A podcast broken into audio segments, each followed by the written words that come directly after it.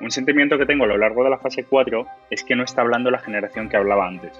La nueva generación de Vengadores es cada vez más neurótica, insegura, sin propósito. Donde una vez estuvieron Tony y su narcisismo o Steve y su imparable espíritu tratando de moldear el mundo a su visión, ahora tenemos a Wanda pasando por una crisis mental o a Sam quien sufre un síndrome del impostor. Shang-Chi no es menos. Es un graduado universitario que puede hablar cuatro idiomas y tiene no sé cuántas aptitudes y aún así es un tío muy acomplejado y quien, como su amiga Katie, otro caso similar, tras darse cuenta de que lo planeado socialmente para ellos no es lo que quieren para su vida, se retiran del camino y ahora viven en un zulo o en casa de sus padres, trabajan como aparcacoches, pasan noches y noches borrachos en el karaoke, etcétera, etcétera. En conclusión, esta nueva generación resume el motivo con el que algunos nos veremos identificados. Los logros que una generación pasada veía como garantías de éxito, para esta generación no valen nada, siguiendo con dudas de qué hacer con su vida. Donde la saga del infinito bebía de la esperanza post 11 de septiembre, la fase 4 nos arroja luz del sinsentido tras este optimismo, guiados por personajes con dudas e inseguridades, en vez de por seres con confianza y respuestas. Y me pregunto, ¿esta generación son mejores superhéroes o eran mejor los antiguos? Bienvenido a Marvelzone, tu nuevo podcast favorito, un podcast sobre la vida a través del universo cinematográfico Marvel. Soy Yoko y esta semana analizamos Shang-Chi, la leyenda de los 10 anillos, dirigida por Destin Daniel Cretton, creo que se pronuncia así, y la cual cuenta con un presupuesto de 150 millones de dólares. Una semana más y Coke nos actualiza sobre lo que ha pasado. ¿Qué tal, Coke? Muy bien, estoy muy de acuerdo con lo que has comentado en tu introducción, la verdad. Pero bueno, de momento voy con ese resumencito. Sanchi, hijo del fundador de los Diez Anillos, vive tranquilamente en San Francisco trabajando como aparcacoches. Un día aparecen varios miembros de esta organización, le atacan y le roban el colgante que le regaló su madre. Este colgante, junto al que tiene su hermana, es capaz de revelar el camino a Talo, una aldea de otra dimensión con criaturas mágicas. Sanchi vuela con su amiga Katie a China para avisar a Xialing, y tras pelearse con ella en el Club de las Dagas Doradas aparece su padre, le roba el otro colgante y se los lleva a todos a su cuartel general. Allí les cuenta que su madre está encerrada en Talo y que su plan es ir a rescatarla, y lo sabe porque oye su voz. Sanchi, Xialing y Katie consiguen escapar y llegar a la aldea con ayuda de Trevor, el actor que se hizo pasar por el mandarín, y Morris, una criatura mágica de Talo que les muestra el camino. Una vez allí, su tía les explica que el que está hablando con su padre es el morador de la oscuridad, un ser devorador de almas capaz de acabar con nuestro mundo. Cuando el padre llega con su banda a romper la puerta oscura encargada de contenerle, Sanchi y el resto de la aldea luchan contra ellos, pero con el poder de los diez anillos consigue romper el sello y liberar al monstruo, que acaba con él. Finalmente, Sanchi se hace con los diez anillos y con la ayuda del resto y del dragón conocido como la Gran Protectora, consigue derrotar al monstruo. Con el mundo salvado, Sanchi y Kate se vuelven a San Francisco, donde son reclutados por Wong para saber más sobre los diez anillos y Xialing hereda la organización de su padre. Muy, muy guay. Muchísimas gracias, Coke. Bueno, Rorro, ¿qué tal? Una semana más, primeras impresiones. Y bueno, si quieres responder a la pregunta, ¿mejor estos héroes o los antiguos? Eh, no, mejor los antiguos, pero vamos, eh, ni la menor duda, por favor. Y esta película, pues mira, te voy a decir lo que me parece. Cuando salió en cines, no quería verla. Y me da, me da mucha pereza este personaje. No lo conocía, ¿eh? pero no sé por qué me da muchísima pereza. Y al ver la película, es que he sentido como si no hubiese una peli de Marvel. Porque salvo tres referencias, cuatro, para mí es como una película de aventuras que van a por el, el, mal oscuro y no sé, eh, no he sentido una peli de Marvel.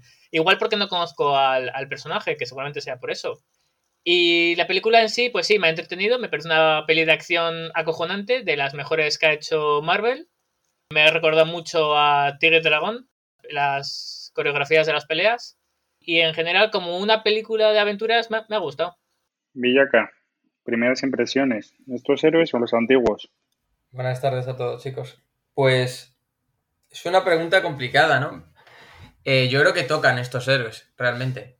Aunque en un principio podamos tener pues todavía ese idealismo de los primeros héroes, pero ya es hora de tener unos héroes que no son tan héroes, ¿no? Quizás que son más personas que héroes, aunque tengan superpoderes. Y luego la peli quizás coincido con Rodrigo un poco que mm, no voy a decir por no conocer el personaje, porque a los otros tampoco los conocía, ¿no? Pero eh, como que se me ha quedado un poco floja. No sé por qué. Me interesa la leyenda de los Diez Anillos, me ha generado mucha curiosidad y me interesa bastante, pero como que la peli en sí, eh, no sé, se me ha quedado un poco, un poco flojilla. Coke, por último. Pues yo voy a discrepar un poco con estos dos. Bueno, respondiendo a tu pregunta, me quedo con los héroes nuevos, sin duda. Es más, con los personajes que no son héroes. Y voy a destacar aquí a Katie, que me parece de los mejores personajes que ha dado el universo Marvel. Por fin como un personaje con el que los millennials se pueden identificar. Y yo creo que está escrito muy para eso, ¿no? De la tía no encuentra un trabajo que la realice, se cansa cada poco de lo que hace, nunca se enfoca en una cosa. Menos del karaoke, ¿eh? De eso no se cansa. Sí, exacto. Entonces, me ha encantado. Rompe con un estereotipo, no solo de Marvel, sino de todo el cine, toda la ficción, que es que un tío y una tía no pueden ser amigos. Y me parece la puta hostia que Katie y Sanchi sean súper amigos y no haya una relación amorosa. Yo tengo mis dudas en que solo sean amigos. Bueno, lo comentaremos. Y respecto a la peli, me ha flipado también. O sea, me parece, punto uno, que retoma cosas del universo, como la organización de los Diez Anillos, que estaban ahí de alguna forma en el ambiente y nunca se le dio explicación y ahora la tienen. O sea, como que engrandece el universo Marvel, mete también la casa de las dagas doradas estas, como que mete ahí nuevo lore que me mola, incluyéndole como esta mitología china que le da otro rollo. Luego, como peli de acción, me parece la hostia. Yo bien he sabido que no me gustan las pelis de acción ni cuando es excesiva, pero aquí me parece que hay como tres escenas y las tres son increíbles. Y si le tengo que poner un pero, es que igual al final se me hace demasiado fantástico con, con los dragones, el demonio este. Bueno, sí, le tengo que poner un pero, ¿eh? Pero lo demás, increíble, divertida, con acción, con unos personajes, no sé, me parece que súper bien escritos y desarrollados. Ah, y perdonad por alargarme tanto, para mí es como el inicio de la fase 4, porque hasta ahora veníamos viendo todo personajes que ya conocíamos, Black Widow en la otra peli, o Loki, Wanda Vision, Soldado de Invierno, etcétera, que quieras que no, aunque traen tramas nuevas y, cosas que, bueno, como el multiverso, que van a ir creciendo, al final eran personajes que, vamos, que vienen de, de la fase anterior, de las fases anteriores. Aquí por fin un personaje nuevo que, no sé, me parece que hacía falta ya para, para dar otro rollo. Y encima, como, joder, dándonos ahí un vistacito a Capitana Marvel y a, y a Bruce al final, no sé, yo con todo el hype voy cuando empezamos Marvel Zone esta era la película que estaba en el cine y tengo mucho recuerdo de eso. A mí también me ha gustado mucho y coincido totalmente. Es verdad, Katie o sea, un personaje ultra divertido. Luego ya profundizaré más. Entiendo también el sentimiento que tienes de como que esto es el inicio de la fase 4, pero no lo comparto en el sentido de, sí es el primer personaje de la fase 4 y sí me atrae mucho que de repente nos metan algo como que se nos va completamente de todo lo que conocíamos, y eso me encanta, o sea, ya de repente se me va de las manos, ya no tengo las riendas. Pero claro, tú imagínate que nos abren el multiverso con este tío. O sea, no, no solo te meten un personaje nuevo, sino que encima te meten toda la trama. Hubiese sido un poco melón. Y respecto a lo del final, que es verdad que es como súper fantasioso, hablábamos en el de What If, que yo del dragón o del calamar o de todo lo que se comía o del gnomo no sentía nada. Y en esta, cuando al final está devorando el dragón, lo pasé mal. Dije, ostras, se lo va a cargar. Y estuve pasándolo mal y pasé angustia. Pero bueno, me ha gustado mucho, me ha gustado mucho la película y a nivel acción no me parece tampoco tal, pero tiene la escena, por ejemplo, del autobús que me ha flipado. Estoy muy de acuerdo contigo. Eh, de hecho, mi única preocupación cuando entran el grupo de los 10 anillos al pueblo era qué iba a pasar con los pobres animales, que si los iban a matar. Era mi única preocupación. Y preciosos son, ¿eh? Ya, buenos animales, hay que decir. Buena fantasía. Son todos de como mitología china. Sí, sí, sí, eso es. El zorro este las nueve colas. Sí, sí. El fénix ese. Y respecto al humor, me ha parecido muy casposo. O sea, Katie sí que es el personaje que más, pues, humor trae a la película, pero luego hay escenas que no tenían sentido alguno. O sea, en el avión, cuando va la azafata y les pregunta sobre carne y vegetal, que está contando la historia, te corta el clímax de una forma impresionante por una escena que es totalmente absurda y para mí no llevó a nada y no sé, esa escena me pareció muy absurda y, casposa, o sea, no me, gustó nada. Un bazos de toda la vida, eso se ha visto en Marvel Sí, sí, sí. en las otras escenas de Marvel, pues igual me podía reír con la escena de, comedia que te metían. Aquí me ha parecido muy mala, muy mala. Es un corte muy abrupto. Es verdad que es, es, muy. O sea, estás en un momento de mucha tensión y de repente no te lleva a nada, te lleva como un plano. Pero a mí me gusta, o sea, al final el resultado. Sí, sí, si el resultado es que te corten el, el clímax, lo, lo, han hecho, o sea, eh, totalmente, ¿eh? Si lo que quieres es joder, conseguido. Y por último, digo que no me parece, no me ha parecido o no le he sentido como una peli de Marvel, porque veníamos con lo de los 10 anillos, que en la primera peli de Iron Man es un grupo afgano que nada tiene que ver con, con, China y todo eso. Entonces, como que te dices, dices, ¿qué está pasando aquí? Bueno, pero porque tiene muchas ramas. Bueno, eso no lo sé, no, tampoco me lo han explicado. ¿Qué ramas tiene? Y luego, salvo que te hablan de. que dicen en una parte de la película que vivimos en una época en que en cualquier momento la mitad de la, de la población puede desaparecer. Mm. Y aparecen Wong y Abominación, salvo esas cosas, quitando la escena final, pues me parece una peli, no sé, de aventuras. Bueno, al final es una peli de orígenes, ¿no? De superhéroes. Tampoco te puedes meter multiversos, héroes antiguos, presentarte al nuevo y a su mundo. O sea, yo creo que hay que eso, saber que es la primera peli de Shang-Chi. Pero bueno, estoy de acuerdo que tampoco profundiza mucho en el resto del UCM, pero da, da pinceladas. De lo que comentas de los Diez Anillos, yo creo que como ha dicho Villaca, se entiende que es una organización milenaria que al final te cuentan que ha derrocado gobiernos en todo el mundo durante milenios. Entiendo que eso, han ido saliendo como sedes en todos los países, son muchos, y la que vimos era una, ¿sabes? En Irak o lo que fuera. Y respecto a, al flashback este que comentas, que es un corte muy abrupto, otra cosa que lo pongo como en los peros de la peli, que se me ha olvidado comentarlo y me acordé de Tosi, es que se me hizo un poco pesado tanto flashback. En el caso en el que comentas, por ejemplo, me parece que claramente lo cortan para luego ponerte esa continuación del flashback más adelante cuando encaja más. Pero me parece que al final los flashbacks se podrían resumir en uno sí, sí, o, o, incluso en conversaciones eh, en tiempo real y no irnos todo el rato al pasado, que me da bastante pereza. Sí, a mí lo de la madre, por ejemplo, me da bastante igual. O sea, cuando se ve la escena que van a matar a la madre y que él está mirando, eso se podría haber quedado en un comentario. Sí. Bueno, no sé. Al final, yo creo que el de la madre precisamente es bastante importante, porque es el que desencadena otra vez que el tío vuelva y todo, ¿no? ¿Quién mata a la madre? ¿Sale quién mata a la madre? Sí, bueno, se ve más o menos Nah, que es una, una, banda, una banda enemiga. Pero que se, que se daba completamente igual. Y luego el de cuando el padre se lo lleva y le pega una paliza a otro, yo creo que también da bastante igual. Y un poco por volver a la pregunta de los héroes nuevos y, y no, porque se me olvidado antes comentarlo, creo que o sea, estos héroes pueden dar una respuesta real al mundo, que es algo que los otros no podían, ¿no? Steve Rogers es Steve Rogers y es Dios, pero es que estás por encima del bien y del mal. No puedes dar una respuesta al mundo, porque no puedes ver el mundo objetivamente. Como que estás en otro plano. Y, con Tony Stark pasa lo mismo, ¿no? Es como siempre la queja que he tenido de, de, estos personajes. Y de repente tener esto, me parece que de verdad es, es una respuesta. O sea, esto es lo que me apetece a mí ver. Me atrae mucho más. A mí, desde luego, también. Yo ya lo dije en su día, imposible empatizar con, con Iron Man o con Steve Rogers. Y al final, después de haberle visto en 20 pelis, coño, te emociona verles y les entiendes. Pero, joder, qué diferencia con ver a, estos dos trabajadores precarios que no encuentran trabajo que les motive o que sienten que están defraudando a sus padres por no tener una carrera ideal, que yo que sé, no tienen pareja, no sé, me parece como gente moderna al final y que yo lo agradezco mazo. Bueno, para mí es que insisto, lo mejor de la peli.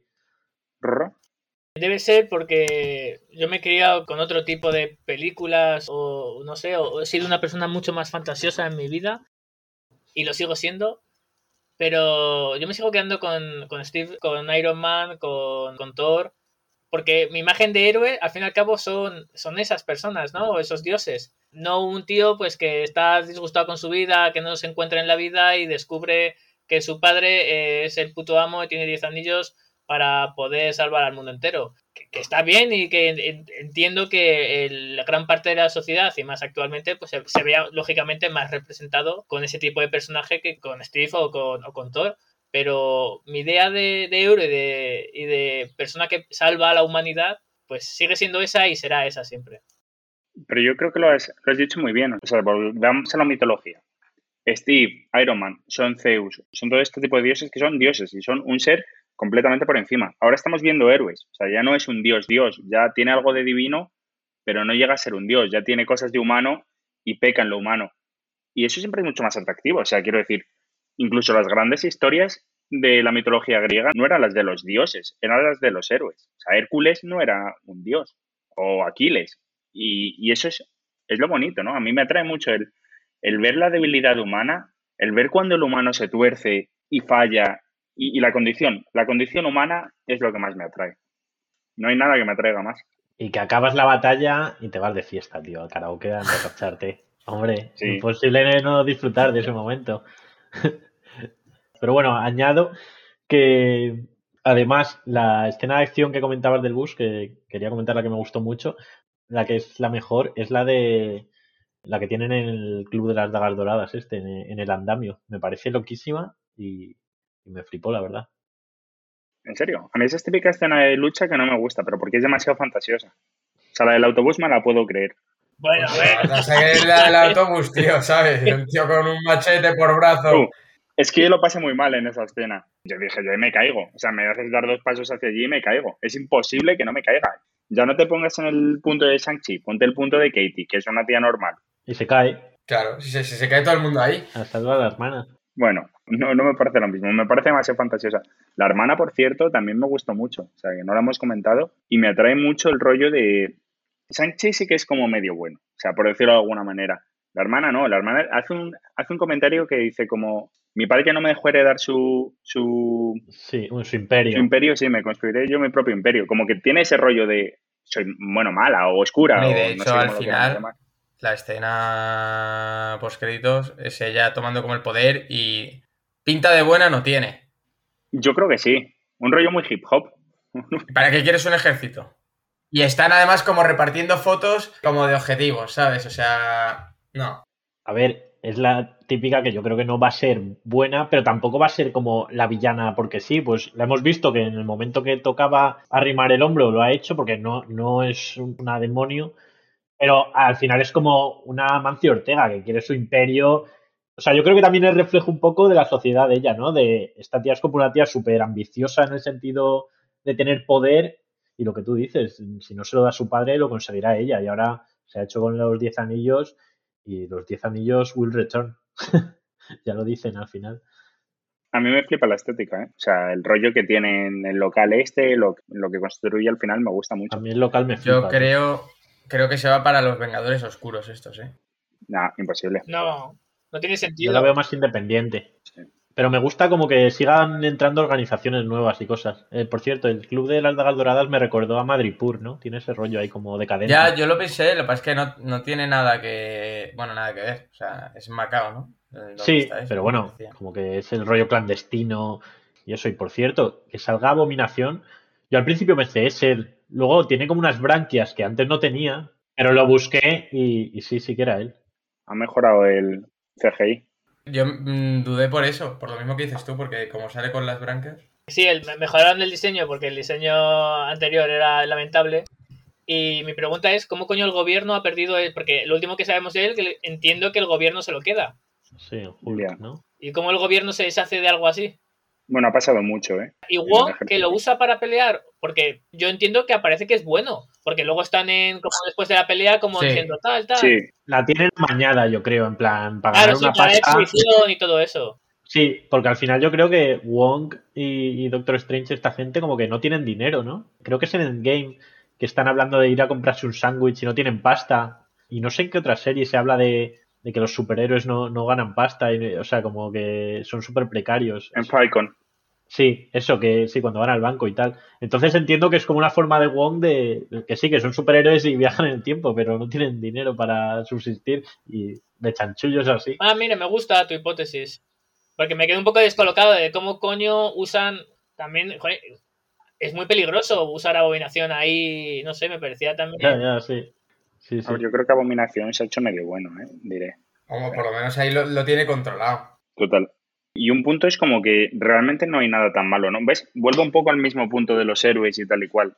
Que esté ahí Wong nos enseña como que eso que se supone que es como la ciudad del crimen o una zona, un club secreto, rollo crimen, no es tan malo. O sea, esto existe y hay que saber aprovecharte de ello, ¿no? Entonces, hacías antes una comparación con Amancio Ortega Que para mí Amancio Ortega es el padre, que es la persona eh, que tiene su imperio y es como muy old fashion. Este tío no, esta tía es otra cosa. O sea, sí que tiene ambición, pero la tiene de otra manera. Sí, de Y me pasa un poco lo mismo. Sabes, como que hay cosas que existen en el mundo y están bien o están mal, pero las usa a su favor.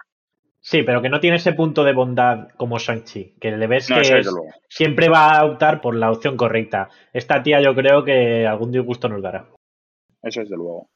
Y volviendo un poco a Wong, eh, le vemos ahí un poco a lo Nick Fury, ¿no? Reclutando a la gente, eh, hablando con Capitana Marvel, con el otro, a ver qué son los anillos, no sé qué, ¿no? Está ahí un poco manejando el cotarro, A mí ¿no? me raya de dónde viene cuando lucha con, con Abominación. Es que intenté ver el fondo, pero no, no veo nada claro. Yo creo que hay pistas ahí. Ya, no sé, yo lo he intentado ver y tampoco, tampoco he sacado nada en, Pero, en eso. ¿No os flipo esa escena post créditos? O sea, me parece, cuando decía que esta es como la primera peli de la fase 4 también, em, simbólicamente, me parece que todas las escenas post créditos que hemos visto hasta ahora han sido súper desinfladas. Casi ninguna motivaba. Y esta, joder, Sí, esta sí, esta otra vez te vuelve a meter. ver a Bruce Banner, ver a, a Carol, joder, de pronto ha sido un hype como de Dios que vuelve esta gente. Por cierto, Bruce Banner que ya no es Hulk. Y Sí. está mazo viejo, ¿no? Y con el brazo jodido. Sí, eso entiendo que es de Endgame, claro. Claro, tío, el tiempo pasa para todos. Sí, pero que en principio él se había quedado ya como el profesor Hulk y habían como encontrado ese equilibrio entre forma humana y la forma verde. Y ahora parece como que ha vuelto a, ser humano normal. No sé, me parece a destacar. Yo creo que vieron que eso era una mierda y han reculado, ¿eh? Eh, no hay otra explicación. Y yo tengo un- una hipótesis. A ver si me lo compráis. Coke, tú has visto hace poco las películas de Marvel, las antiguas, ¿no? Correcto. Viste eh, los Cuatro Fantásticos. Sí, Y si no me equivoco, corrígeme, Silver Surfer lo que usa para surfear es como lo que usa para que Galactus vaya a la Tierra, ¿no? sí. Y si no me equivoco, lo llaman baliza. Bueno, en eso no me acuerdo, pero bueno, al final baliza es un término bastante común, ¿no? Y si no me equivoco, al final cuando están diciendo que- de qué están compuestos los anillos y todo eso, dicen que pueden ser una baliza. Y luego, si no me equivoco, Yoko dijo que estaban pensando en hacer los Cuatro Fantásticos. Está programada esa peli, sí. Entonces, yo creo que esto van a meter a Galactus. A Galactus y a Kang. Pues vaya melón tenemos. Yo mi teoría, basada un poco en, en lo que viene ahora, es que eso a lo que ha hecho es llamar a los Eternals. Que yo no sé quiénes son los Eternals, pero por el nombre entiendo que son seres súper antiguos. Eternals. Claro, y cuando, cuando hablan de los anillos, eh, les dicen, ¿desde cuándo los tiene tu padre? Y el tío dice, desde hace unos mil años. Dice, esto por la huella radiológica o no sé qué dice, eh, tienen much- mucho más tiempo. Les faltó decir como son eternos, ¿sabes? O algo así. O sea, me parece como que viniendo ahora a la peli de Eternals, es un poco como cuando, cuando en Infinity War al final de la peli usa el busca y sale el logo de, de Capitana Marvel. Puede ser. O sea, he hecho esa asociación, ya te digo, sin tener ni puta idea de quiénes son los Eternals. Ya, yo la verdad que tengo cero idea ¿eh? de la peli de Eternals. Sea, yo igual. Pero tengo dudas, ¿eh? He de decir, de que ese sea el razonamiento. Que de la escena del andamio me he acordado la parte, es que la amiga es muy graciosa. Cuando va uno a darle una hostia y se pone a cantar, que era lo que había hecho Ah, cuando... sí. Nada, es brutal. ¿Nos parece que la tía tiene la misma voz que Scarlett Johansson? Sí, tiene una voz muy... Bueno, es se verdad que puede tiene- parecer, sí. Tú, volverla a escuchar, me parece que tiene la puta misma voz, que ya me parece difícil, la verdad. A ver, la misma no, pero el tono... Bueno, darle una escucha. Me parece muy similar. Como rasgada. No sé. Y un tema con los 10 anillos, que los estamos mencionando todo el rato. Que esto me parece muy pobre de la peli y a lo mejor estoy equivocado. Pero los 10 anillos son tanto los anillos del padre, es decir, el arma, los anillos, como el ejército. me pareció un poco, en plan, como tenía 10 anillos que eran súper poderosos, pues decidió llamar a su ejército los 10 anillos. Sí. pero qué puta mierda es esta. A mí me gustó, ¿eh? Tampoco, tampoco lo veo tan loco. Tío, no sé, búscate otro nombre, pero los 10 anillos. Es como muy barato. No sé, tío, lo veo normal, ¿no? Ah, no me gustó. Yo quiero saber cómo funcionan. Porque, o sea, se despega de ellos. Con Kung Fu, De tío. hecho, en la pelea con, en la pelea con ella, con la madre, la- madre los coge. ¿Por qué no se los queda? Porque no quiere. Ah, vale. No, en serio, yo creo que no quiere. La madre solo le, cuando lucha con el padre, le demuestra que le puede vencer. Y de, de hecho le humilla, le tira al charco. Hmm. Claro. Y al final, de hecho, ella le enseña los movimientos a Shang-Chi para que llegado el momento se los quite y al final se los quita. Claro. Y cambian de color. Yo creo que eso es lo que hace que llamen a, a los Eternals. Pero cambian de color porque uno es bueno y el otro Claro, es malo. sí. ¿no? Eso, es, eso es así de todas las pelis. No, no, no, pero esto lo dice. Esto lo dice Shang-Chi. Dice, cuando los tenía mi padre tenían otro color. Pero la madre, la primera vez que los coge, también cambian de color. Pues eso, porque son buenos. A mí eso me rayó un poco. Ese dato me rayó mucho. Según el espíritu de la persona. Claro, yo creo que tienen como el espíritu este de la aldea mágica esta y tienen poderes especiales y no sé, reaccionan de otra forma. Por cierto, la aldea esta, ¿qué coño es? Una aldea. Dicen que es otro universo. No, esto es el melón que creo que hay que abrir. Sí, sí, es que... Y creo que, creo que se lo merece nuestra audiencia. El acuerdo de, de cómo funcionan los universos, estamos todos de acuerdo con el último que mandé. Es decir, la sagrada línea estaba compuesta como de diferentes hilos, como la fibra óptica, básicamente. Hilos que van en la misma dirección y que todos empiezan de un mismo punto y acaban igual. Ahora, los eventos en cada uno de estos hilos pueden ser diferentes, como existe un Loki cocodrilo, un Loki mujer o cualquier tipo de, de variante de Loki. Pero todos empiezan y acaban en el mismo punto. Lo que ocurre al final de Loki es que esa sagrada línea se ha reventado, entonces ya las cosas, o sea, no van a empezar del punto A y van a acabar en el punto B, sino que se van a ir a un punto C. Esto es muy importante porque el multiverso siempre existió, lo que no existe ahora es la sagrada línea, es lo único. Entonces ya tenemos los conceptos, líneas temporales y universos, Pero ¿por qué dices que el multiverso siempre existió? porque existían diferentes universos, el Loki del cocodrilo, el de Loki mujer. Claro, pero eso no son, en teoría, son como líneas dentro del mismo universo. No, la línea es lo que rodea a todos, lo que hace que vaya del punto A al punto B. O sea, lo que agarra la fibra óptica, por decirlo de alguna manera. Yo con Yoko lo veo porque cuando a Sylvie, por nacer mujer, no, no revierte en todo eso, se ve a Sylvie que tiene siete años. Sí, yo con lo que dices es que no es una línea, sino que es un tubo. Claro. Un tubo que todas empiezan desde A y acaban en B. Y un tubo que dentro tiene muchos hilos, pero todos van en la misma dirección. Siempre pasa lo mismo. Bueno, pero entonces, yo no llamaría entonces a eso universos diferentes. Hombre, no es el mismo universo. No llega a ser diferentes. O sea, siempre pasa lo mismo. Pero porque eso es la línea temporal. Son diferentes porque, porque Loki cambia o otros personajes cambian. Pero el evento temporal es el mismo, que al final que es que Kang nazca, o el que debe permanecer, o como lo queramos llamar, pero que ese nace. Y empiezan desde el mismo punto temporal. Y eso es la línea temporal. Estos dos conceptos creo que son clave, llegar a un acuerdo. A mí eso me genera muchas dudas, porque si es como tú dices, entonces existirían en ese universo, bueno, o en esa línea temporal, o en ese tubo, como lo estés llamando, existirían muchos Kang. Claro, pero todos esos Kang son el que permanece. Ya, pero ¿por qué? O sea, ¿dónde haces eh, el apaño de que se conviertan todos en uno? No, eso sí se convierten todos en uno, eso ya cómo funciona. Ahí no me voy a meter, pero de eso se encarga Kang. Que Kang con el león ese, con la nube esa, se encargaba de devorar universos y realidades.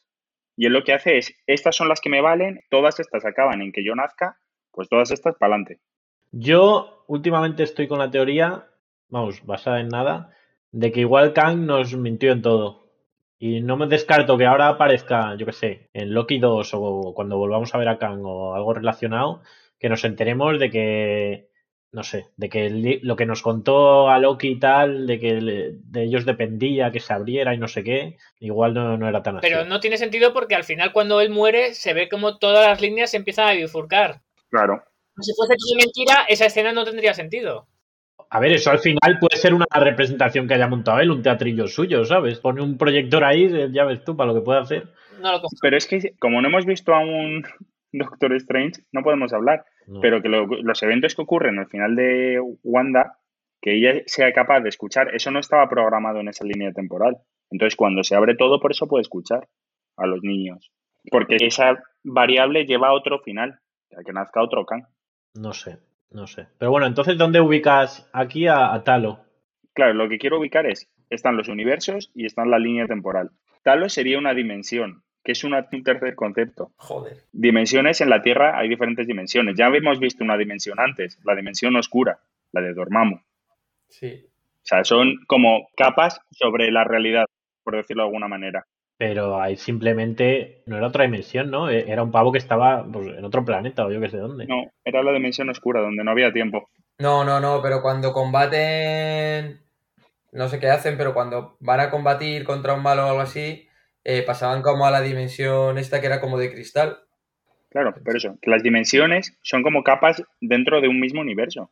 Pero ahí ya no es que estén en otra línea ni que estén en nada, sino que están en la misma línea y en el mismo todo, pero a- como en otra dimensión que tú no eres capaz de ver. Básicamente.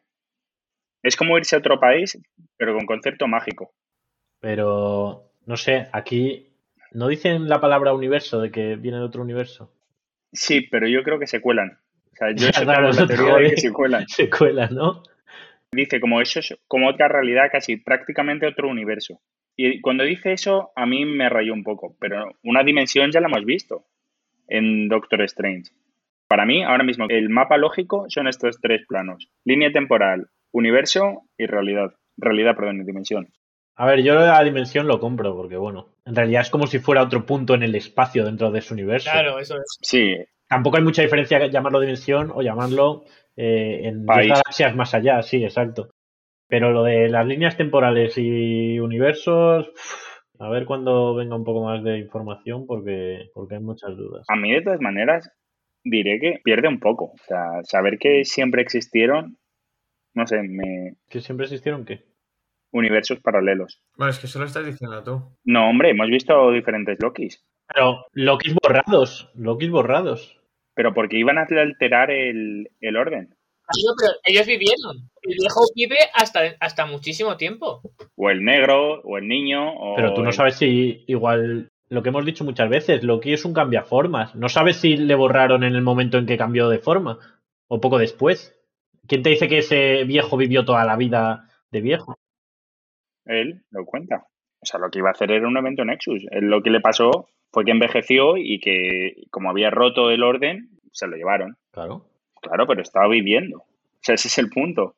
Que era un universo paralelo. Era un universo donde Loki no muere, donde Loki... No, pero igual era, era, era nuestro universo, pero en el futuro, ¿sabes? O sea, es Loki de mayor.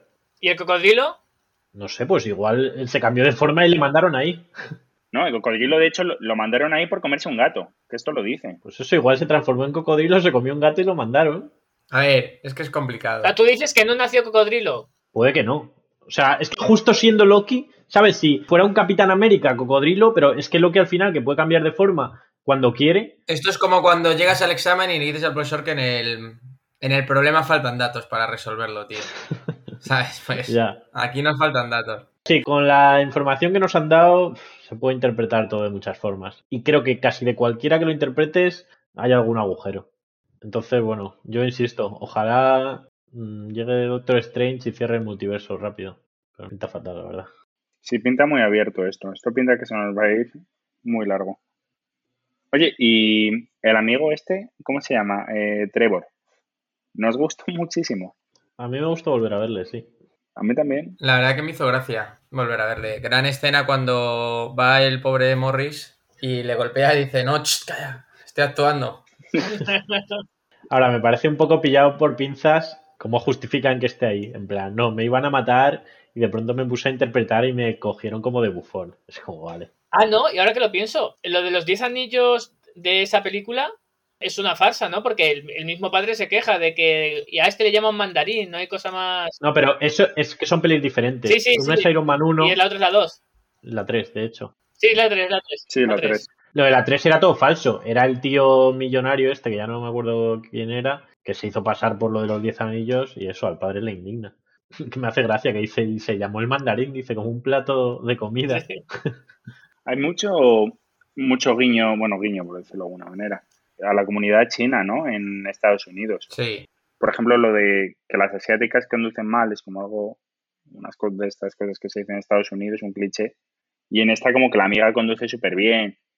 También la amiga le dice al principio a la madre como eres americana, ¿sabes? Déjate de que eres china ya y tal y cual. Ya sí. De hecho, el, no sé si el director o el guionista o tal son chinos americanos, ¿sabes? O asiáticos americanos. Ya, suponía que alguien tenía que ver por ahí. Normalmente siempre hay. Y el making of está muy guay, para, si lo queréis ver. Hablan mucho de eso y como que para ellos como más importante, ¿sabes? Habla uno de los guionistas de por fin, o sea, llevo toda mi vida, soy escritor y llevo escribiendo mm, papeles para gente blanca y tal, por fin puedo escribir un personaje como que me represente un poco. Está curioso. Y el, el actor, por cierto, el que hace, hace de Shang-Chi, es como debutante, no había hecho ninguna gran peli ni nada. Pues muy bien. ¿En serio? Sí, sí, sí. Y casi todas las escenas de acción las hace él. O sea, es una locura. Tú. Buen petardazo ha pegado. Sí, me cae muy bien, ¿eh? Sí, sí. Yo estoy con Coke. Sí, a mí también me cae súper bien. ¿Sabéis qué paso me gusta mucho cuando ataca? El círculo que hace con la pierna, como la madre, que lo pasa así por atrás. A mí me recordó a Matrix. Ah, pues es que eso es así. Los directores de fotografía o algo así son los de Matrix. Anda, mira. Vaya ojo, eh, Rorro. Sí, sí, total. Que la escena. Sí, cuando lanza los anillos y los esquivan y tal. Totalmente Matrix, sí. A mí la verdad me parece como que cuando se ponen con poderes siempre queda mal. O sea, las artes marciales en plan con magia, en... Bueno, pues yo creo que está bien traído, ¿no? O sea, está bien hecho. No sé, a mí hay, algo que me raya. O sea, cuando por ejemplo la madre hace no sé qué y hacen todas las hojas, ¡puf! Quiero decir, es una imagen que seguramente en animación me la comería completamente, pero aquí no la compro. Es que yo creo que tienen que hacer como una especie, en este tipo de películas, quizás deberían innovar un poco y meter alguna especie como medio de animación a mitad o cel shading como en un momento, ¿sabes? Casi que se vean detalles justamente, pero para dar impacto. No. Creo que cuando es demasiado realista es como muy Pues cutre. a mí me gustó y de hecho, me- yo lo sigo diciendo, me recordó a la peli, no sé si has visto a Tigre y Dragón, ¿sabes? todas esas escenas que tú dices, la hoja moviéndose y todo eso, me recordó muchísimo. Y la coreografía de las peleas igual. Tigre y Dragón fue como la primera película china que llegó a gran escala, ¿no? A ver, pues no lo sé, la verdad. O sea, sé que tuvo mucha repercusión. Otra escena que hace referencia al cine asiático es, y bueno, yo creo, me pareció, una peli que vimos en el club del cine, Old Boy, cuando están en el autobús, que es como la cámara eh, así desde fuera y vas viendo cómo va avanzando, como tirando a los otros. La del pasillo, Sí, justo. buena peli. Pero esa escena, bueno, no me voy a meter en debatir esto, pero no sé si es del boy o es una escena. O sea, yo es una escena que he visto mil veces. Sí, puede ser que sea típica del cine de Kung Fu y tal. Yo es que como no he visto mucho. Y por cierto, el pavo que aparece en el autobús grabando un vídeo como para TikTok o tal mientras luchan, es el mismo que aparece en la primera de Spider-Man. ¿En serio? Que le dice a Spider-Man, eh, haz una voltereta. Y la hace Peter. Me gustó mucho ese tío, ¿eh? Me hizo mucha gracia. Es gracioso. Un poco irreal porque hay un Claro, momento. eh, aquí, eh, retransmitiendo la pelea en directo, de- ¿sabes? Venga, hombre. Y que no se sube al autobús a, a conducir, dice, yo no, yo no voy a conducir, que luego me gritan, algo así dice. Dice, venga. Sí, sí. Nada, y que el autobús se aguante por las cuestas esas de San Francisco, uf, difícil de creer, la verdad. Pero bueno, la escena mola. ¿Te moló, Rorro? Seguro que te moló. El pavo con el brazo de espada. A ver, era curioso, porque yo pensaba que iba a hacer, o sea, ese brazo mutilado así, algo iba a ser, ¿no? O sea, algo, algo guay tendría que sacar de la manga. A mí me parece un poco cutre, ¿eh? Bueno, Me gusta como la escena final, cuando de repente dice como, oye, nos tenemos que aliar o nos van a matar a todos. dice, pero ¿qué dices? Tal, no sé qué. Y el ninja vaya de fraude, ¿eh? ¿Cómo se lo come ahí el vampiro? Ya. Bueno, me gustan los bichos esos que con las armas normales les atraviesan. Solo les puedes matar con escamas de dragón. Ya. Buenas armas. Por cierto, el, el traje de Sanchi también lo peta, macho. Joder, está muy guay, ¿eh? A mí eso sí que me moló. no me gusta nada. A mí No me tampoco. gusta nada, me parece súper feo. ¿Qué dices tú? Nada, no tenéis ni idea. Pues me parece los pocos trajes que no es hortera, ¿sabes? Como el de Capitán América de Wilson, ¿sabes? A ver, ese sí, ese es súper hortera, pero no sé, yo me pondría cualquier traje del Capitán América para ir por la calle. No sé, tú. El de Sanchi me parece bastante discreto. Un momento un poco como, ¿y esto? Para llegar a la aldea van en coche. O sea, a mí me parece como un poco raro, ¿no? Un poco, todo es súper místico, pero llegas en el jeep, ¿sabes? A mí eso me no me gustó, porque, o sea, tienes las gemas verdes que te muestran el camino que solo se abre una vez al año y tiene que ser tal, tal, tal. Y resulta que ese monstruo sabe la forma de llegar en cualquier en coche. Ay, me pareció que le quita ese misticismo para llegar. La vive ahí. Se sabe el camino, macho. Sí, pero le quitas el misticismo, le, le quitas toda la importancia a las gemas verdes. Es un bicho que ha tenido el, el padre durante todo el tiempo ahí en el castillo. O sea, no sé, investiga un poco lo que pasa en tu casa, chico. Me da un poco de grima ese puto bicho sin cabeza, Me ¿eh? encanta. Es un poco delicado tú con eso. Que no te escuche.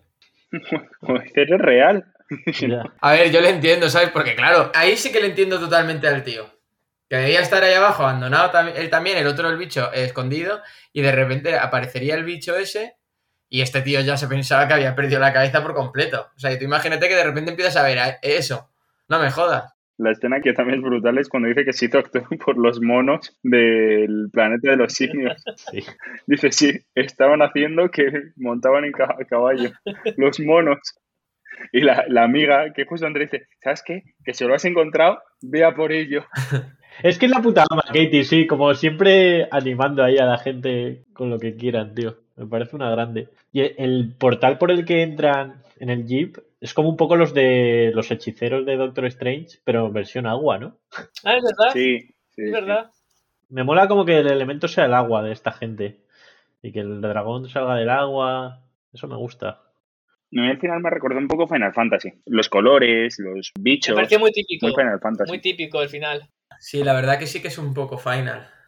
Los bichos y demás. Todo, todo. Y luego hace la movida esa. O sea, esto no sé si está bien, quiero decir. Porque hoy hay un héroe asiático y todo tiene que ser como tan cliché. ¿No? O sea, dragón, tío, un puto dragón. No ha habido un dragón en todo Marvel. Pero es la mitología, ¿no? Igual que tenemos y nos han enseñado la mitología nórdica con, y lo entrecomillo, con Thor, Claro. pues aquí te enseñan otro tipo de mitología. De hecho, como ha dicho antes Coke, todos los monstruos que aparecen tienen que ver con la mitología china. Entonces, pues bueno, a mí eso sí me gustó. Pero no es todo muy cliché, o sea, eso. Hace un Kamehameha. Es que es todo demasiado cliché. Es como todas las cosas asiáticas, mm, me da igual de donde sean. Ahí, a melón. Pero, Yoko, si llega a ser un, un pulpo, te hubiese extrañado muchísimo en vez de un dragón, ¿a que sí? Bueno, no sé qué decirte. El tema es como que el dragón me parece muy, muy básico. ¿Sabes? Si cojo a alguien chino, tiene que ser chino, chino. O sea, que 100%. O sea, como que tienes a la amiga que no habla chino y que tiene esa... O sea, Mar- no, no olvidemos que es Marvel y que Marvel al final no es cine multinacional, es cine americano. Entonces, estás representando una gran parte de tu población que de hecho siente muchísima discriminación, que es el pueblo chino. No, no sé, o sea, veo bien por un lado como el abrazar sus tradiciones y el descubrir y dar visibilidad a cosas nuevas, pero no sé si lo exageran demasiado. No estoy para nada de acuerdo. O sea, en Thor vimos que los compañeros de Thor eh, hay un negro, hay un chino y todos, no sé, lo veíamos pues normal. Aquí pues te ponen al pueblo, en este caso chino, y te lo visibilizan con su cultura. ¿Que son clichés? Pues igual para nosotros, pero no es, o sea, aunque sean clichés, no desentona en la película. No, hombre, desentonar no desentona, pero no sé si es demasiado. Para mí no.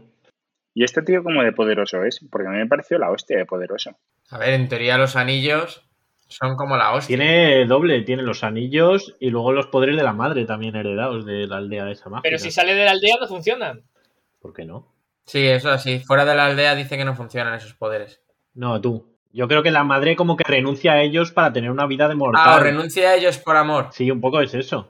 Me gusta que renuncie por ello por amor. A mí me parece un poco pobre esa historia, ¿eh? la de los padres. También. Es que los padres me dan mucho asco los dos. O sea, el padre es el típico, ya está jodiendo el padre. O sea, me recordó a Hank Pym. O sea, cuando, cuando le entra la locura, tu madre está ahí dentro. Papá, que porque mamá está muerta. No, le he oído, me lo ha dicho. Estaba aquí sentado y se puso detrás mío.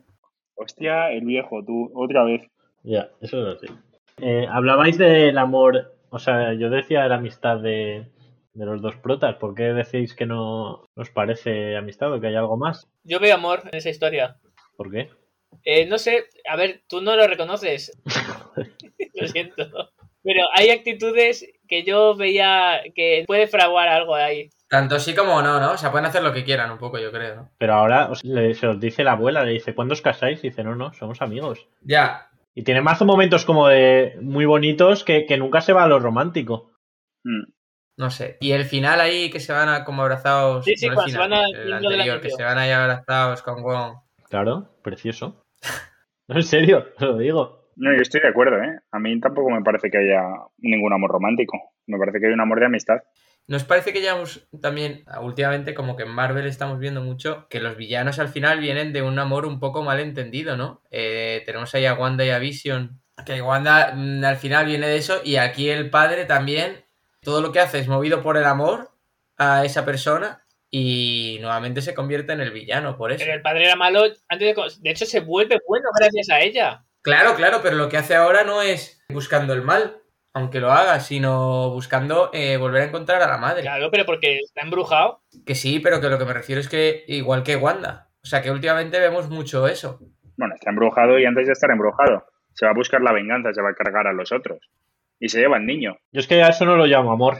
Todo lo que hace para mí no es amor. Es estar loco o obsesión, como dice la canción. Por eso, No sé, malentendido, pero malentendido. amor, desde digo. luego no es, ¿sabes? Está pinzado de la cabeza. Ya, yo creo que tiene un punto de Y me, directa, pa- ¿eh? me parece durísimo y con mucha razón cuando el hijo le dice, aun si consiguieras recuperar a mamá, ¿qué te hace pensar que iba a estar contigo? Y dije, joder, ahí le has dado macho. ¿Y cómo se enfada? Hombre, o sea, es que dio, dio la clave, ¿sabes? ¿Quién, quién va a querer estar con esa persona, ¿sabes? Es que es repulsivo.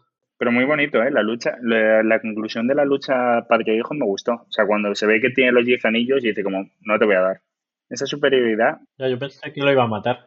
yo no, tío, es Shang-Chi. Hombre, lo había dicho en la escena anterior, tengo que matarlo. Sí, sangre, se paga con sangre, ¿no? Dice. Sí, Reflexiona, tío, se da Sí. cuenta que no. reflexiona, reflexiona.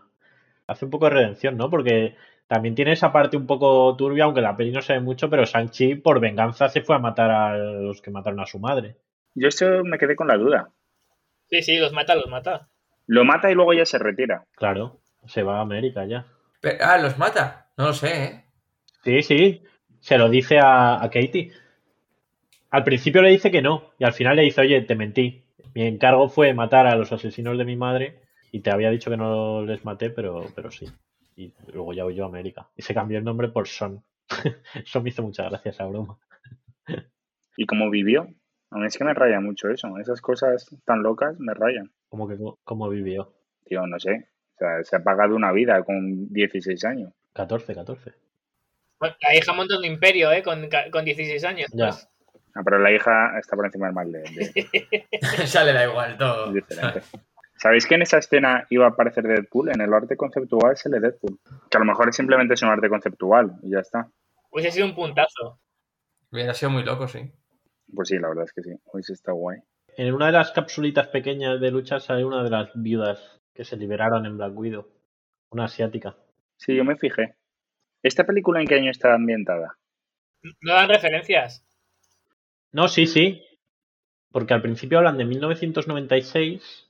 El momento que se conocen el padre y la madre, seguro Sí, que se puede hacer. este nace como en el 99. O sea, Shang-Chi nace en el 99. Lo busqué yo. Pues en en la peli tiene 24 años, que eso lo calculé yo. Porque se, se escapa con 14 y el padre le dice: Te he dado 10 años para que hagas lo que quieras. O sea, pues 2023. Ahí está. ¿En, en qué año fue el chasquido? O sea, ¿en qué año acabó el chasquido? ¿En qué año fue el chasquido de, de Bruce Banner? Yo creo que pasaron cuatro años, ¿no? Entre Creo medio. que dijimos que era como hasta 2023 o algo Pues así. entonces están todo igual. Sí, yo creo que fue en 2019 el chasquido de Thanos y cuando Bruce Banner le devuelve en 2023, cuatro años después, me suena. Vamos, post-endgame... Hombre, Con todo a la Endgame vez, está ¿no? claro que es, sí, porque lo dicen los amigos, eso, la, la pareja esa con la que hablan en el bar.